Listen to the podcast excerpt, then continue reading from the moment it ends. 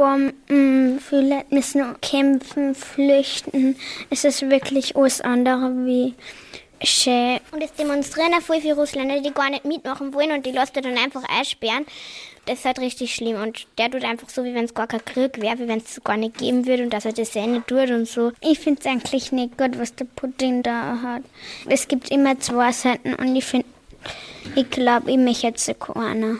Und eigentlich bringt es ja nichts von äh, Krieg, weil die zerstören ja selber alles. Die haben ja dann eigentlich von der Ukraine dann nichts mehr, was sowieso alles zerstören, da ist ja dann alles kaputt. Hätten wir den Krieg, dann wissen wir ja auch, dass andere Länder uns auch helfen würden und deswegen wollen wir denen halt auch helfen.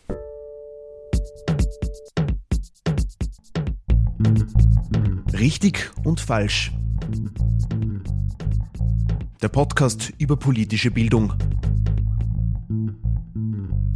Von Zentrum Polis, Demokratie 21 und der Arbeiterkammer Wien. Hallo und herzlich willkommen zu dieser Folge von Richtig und Falsch, dem Podcast über politische Bildung. Mein Name ist Ambra Schuster, ich bin Journalistin und ein einschneidender Moment in meinem Berufsleben war der 24. Februar 2022.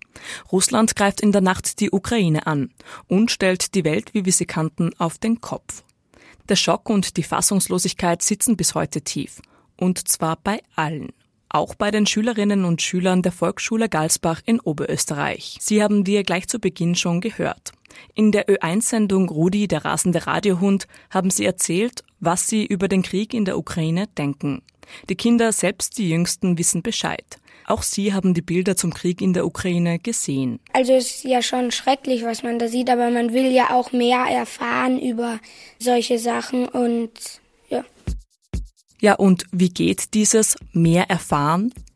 Wie können Lehrkräfte mit Kindern und Jugendlichen über den Krieg sprechen? Worauf sollten sie dabei achten? Und woher bekommt man selbst überhaupt Antworten auf die vielen Fragen, die im Raum stehen? Kriege lösen ein Gefühl der Ohnmacht aus. In dieser Folge versuchen wir, der Ohnmacht etwas entgegenzusetzen. Der Ukraine-Krieg war omnipräsent. Gerade am Anfang hat das viele Lehrkräfte und SchülerInnen oft auch überfordert, erzählt Christina Lange der Höll.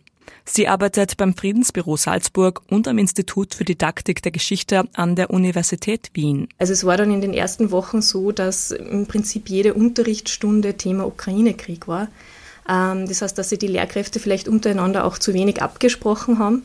Ähm, und das war dann irgendwann zu viel. Also das war vielleicht überwältigend in einem gewissen Sinn. Und dann das Bedürfnis eigentlich eher war, jetzt machen wir mal bitte was anderes und lassen wir dieses Thema mal. Dieses Gefühl, dass es einfach zu viel ist, kennt auch Christian Pöltl Dienst. Er unterrichtet Geschichte und Geografie am GAG 23 in Wien und politische Bildung im Geografieunterricht an der Universität Wien. Er erzählt, dass auch die Kinder und Jugendlichen an seiner Schule die vielen negativen Nachrichten oft nicht so leicht verdauen können. Ich habe zuletzt sehr viel zum Thema Ukraine-Krieg natürlich gearbeitet in meinem Unterricht und habe dann, nachdem ich äh, wirklich viel versucht habe zu erklären, viel hergezeigt habe, auch externe Gäste eingeladen habe, Projekte gemacht habe, habe ich mir gedacht, naja, nach den Grundsätzen, wie ich politische Bildung verstehe, habe ich das in Ordnung äh, gemacht. Und dann habe ich ein E-Mail bekommen von einer Mutter, von einem äh, Drittklässler, Gymnasium, ein ganz ein toller Junge. Und die Mutter hat geschrieben, sie wertschätzt das total, ähm, was ich mit den SchülerInnen mache und dass ich so viel Aktuelles mit denen bespreche und sie quasi versuche aufzuklären, politisch, gesellschaftlich, aber, aber ihr Sohn kann immer.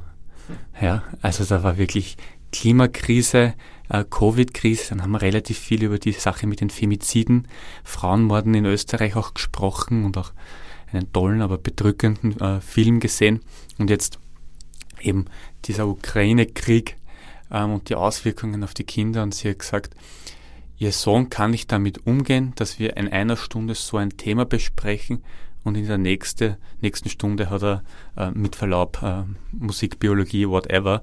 Ähm, dieser Bruch, damit kommt er nicht klar. Die weltpolitische Lage ist einfach oft schwer zu ertragen und zu verarbeiten.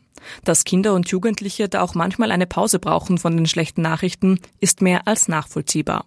Aber die Bilder und Fragen sind trotzdem da. Sie einfach ignorieren geht also auch nicht, sagt Christian Pöltl Dienst. Ich hielte es für komplett falsch, die Themen, die die Welt bewegen, nicht im Unterricht zu thematisieren. Und die Jugendlichen konsumieren die Themen ja auch. Jetzt nicht wie wir im Fernsehen, aber auf äh, Social Media vor allen Dingen.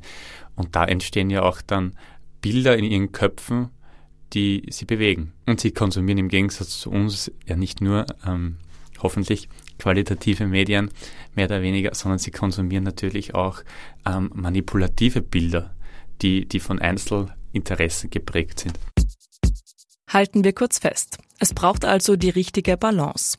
Einerseits braucht es in Zeiten der Dauerkrise Pausen zum Durchatmen für was Schönes, gedankliche Entspannung und Entlastung für alle. Andererseits braucht es Raum für eine tiefergehende Auseinandersetzung mit den Ereignissen, Bildern und Fragen, die da sind. Wie man das angehen kann, sehen wir uns das im Detail an. Es braucht definitiv viel Fingerspitzengefühl, sagt Christina Lang in der Höll. Aber um den heißen Brei herumreden, bringt niemanden was. Ich habe öfter mit Lehrerinnen im Gespräch so die Sorge vernommen, überfordert die Kinder das nicht? Ähm, kann man ihnen das zumuten? Werden sie da nicht retraumatisiert? Also gerade Kinder, die selbst vielleicht Fluchterfahrung haben, äh, die noch nicht allzu lange her ist. Ähm, und natürlich sind das legitime Sorgen. Also die Gefahr der Retraumatisierung ist einfach gegeben und da muss man natürlich sehr vorsichtig sein und sollte immer auch ähm, Raum lassen, dass SchülerInnen, die davon betroffen sind, zum Beispiel mal die Klasse verlassen können, dass sie selbst entscheiden können, wo machen sie jetzt mit, wo nehmen sie sich zurück und dass da irgendwie auch Unterstützung da ist. Ähm, aber prinzipiell sollte man schon drüber sprechen, weil natürlich Schülerinnen über die Medien ähm, einfach auch sehr viele Informationen mitbekommen, gerade über die sozialen Medien, vielleicht auch Bilder sehen, die ja vielleicht in dem Alter sehr schwer zu verdauen sind, auch für Erwachsene wahrscheinlich äh, schwer zu verdauen sind. Und da braucht es ein bisschen Orientierung, um das mitzugeben. Das sieht auch Christian Pöltl Dienst so. Drüber reden hilft beim Verarbeiten. Also ich, ich, ich glaube jetzt noch nicht, dass wir jetzt die SchülerInnen zu, zu den SchulpsychologInnen schicken müssen wegen diesem Krieg. Also diese, diese Verbindung habe ich tatsächlich noch nicht so gespürt.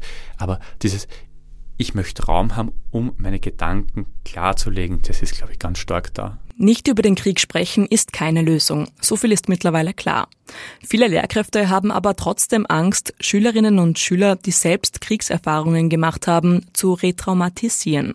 Christina Lange der Höll erzählt hier aber vom Gegenteil und kann mit diesem Positivbeispiel entwarnen. Das habe ich dann einfach sehr berührend gefunden, weil diese Schülerinnen nach dem Projekt zu uns gekommen sind und sich bedankt haben, dass endlich mal jemand dieses Thema anspricht. Also ich denke mal gerade so diese Angst vielleicht zu retraumatisieren, ähm, wenn die dazu führt, dass man das Thema dann überhaupt nicht behandelt, ist es vielleicht auch nicht gut. Also denen hat es wirklich gut getan, auch darüber zu sprechen.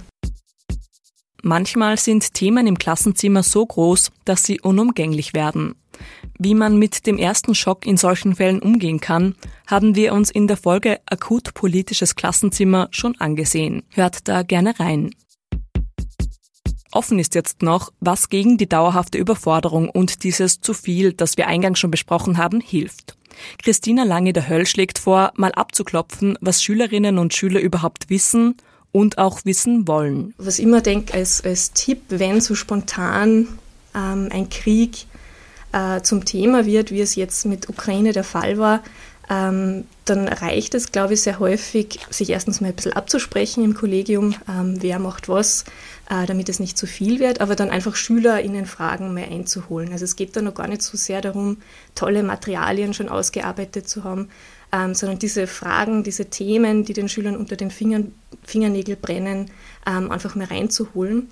Und das kann man ganz einfach so machen, dass man das in einer Unterrichtseinheit auf Zettelchen schreiben lässt, das dann einsammelt und diese Zettelchen, diese Fragen ähm, vorbereitet, ausarbeitet und dann einfach einen strukturierten Rahmen schafft, um ein Gespräch zu eröffnen. Und es reicht in dieser Anfangsphase sehr häufig eigentlich schon. Zuerst abchecken, was gebraucht wird und dann im Kollegium abstimmen, wer was übernehmen kann.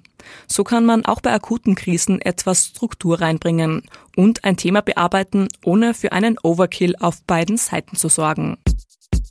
Ein Thema, das die Schülerinnen und Schüler immer besonders beschäftigt, ist die Angst vor Atomwaffen. Was ist da jetzt dran an Putins Atomandrohungen? Und kommt jetzt wirklich ein dritter Weltkrieg? Es sind Fragen wie diese, die auch mich in meiner täglichen Arbeit erreichen. Was gegen die Angst hilft, ist eine sachliche Einschätzung, wie groß die Gefahr tatsächlich ist, sagt Christian Pöltl-Dienst. Beim Krieg selbst ähm, hat dieser ähm, Atombomben-Saga äh, von Putin und Russland sehr stark reingewirkt. Also da ist Angst und da sind Sorgen entstanden. Da habe ich aber nicht diese, diese psychologische Komponente so sehr aufgegriffen, als vielmehr die des ähm, politischen Bildners und äh, Geschichtelehrers, indem ich einfach erklärt habe, okay, was heißt das jetzt und warum sagt er das?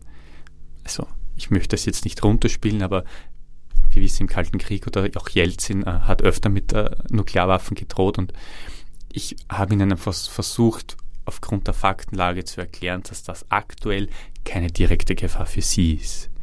Und ich hatte das Gefühl, dass damit auch gut ist. Christian Pöltl-Dienst versucht in seinem Unterricht also, die Emotionen einzufangen und auf eine rationale Ebene zu bringen.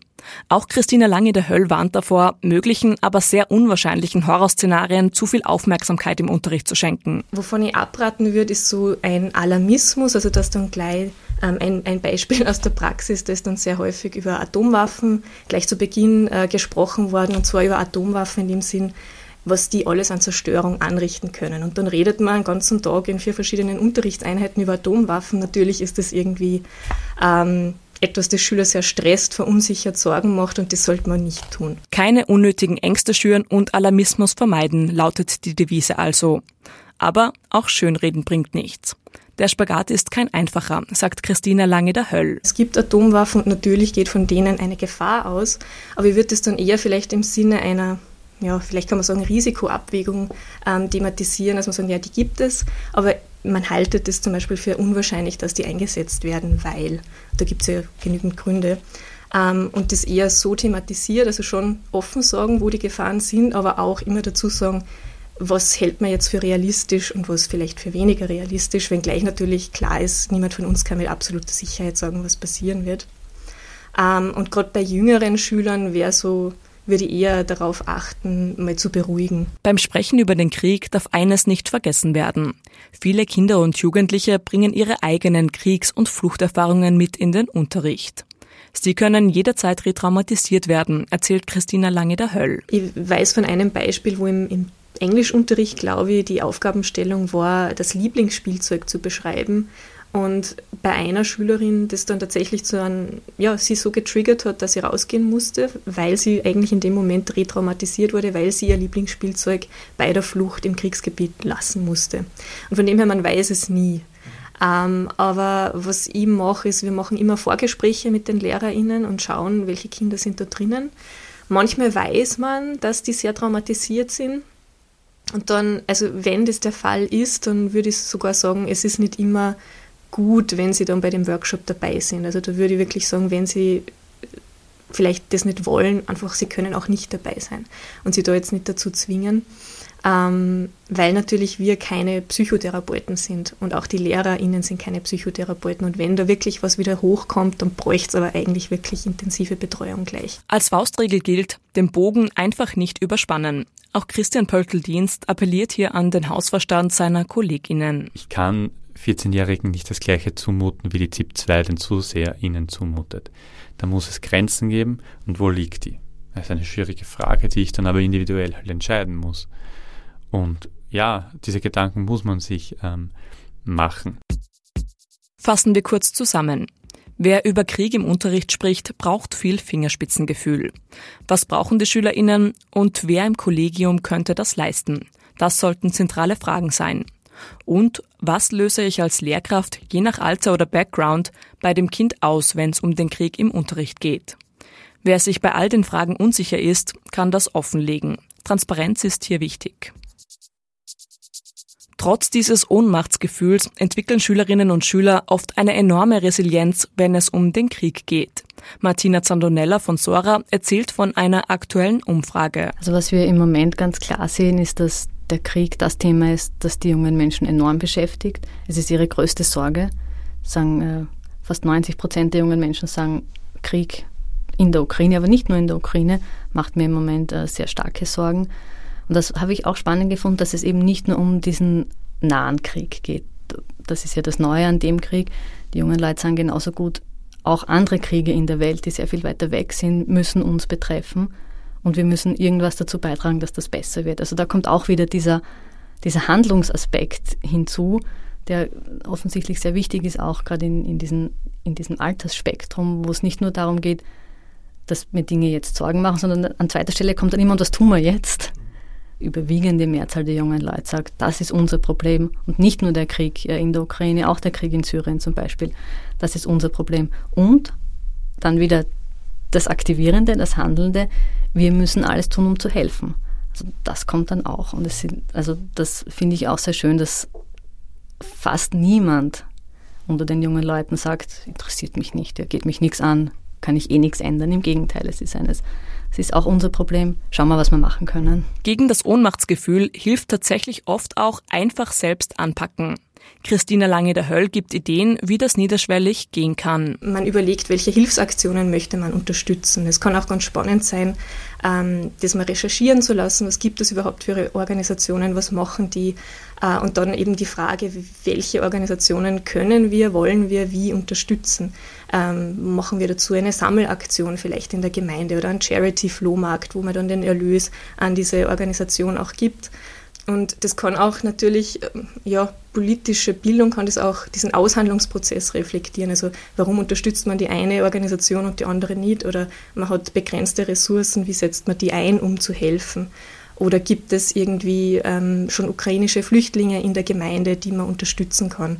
Ähm, und vielleicht eher so solche Handlungsmöglichkeiten auch zu entwickeln. Im Schulalltag wissen die Kinder und Jugendlichen oft schon, was zu tun ist.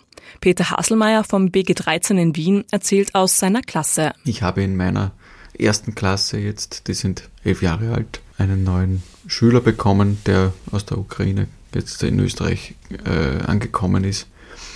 Und ich habe gar nicht viel sagen müssen, weil denen auch sehr schnell klar, was jetzt zu tun ist. Wir haben die Kreiden in die Hand genommen nächsten Tag in der Früh und haben äh, schon auf Kyrillisch an die Tafel geschrieben und alle möglichen Willkommensgrüße draufgeschrieben, als sie wussten, der kommt jetzt gleich. Auch die Kinder aus der Volksschule Galsbach, deren Stimme wir ganz am Anfang schon gehört haben, wollten helfen.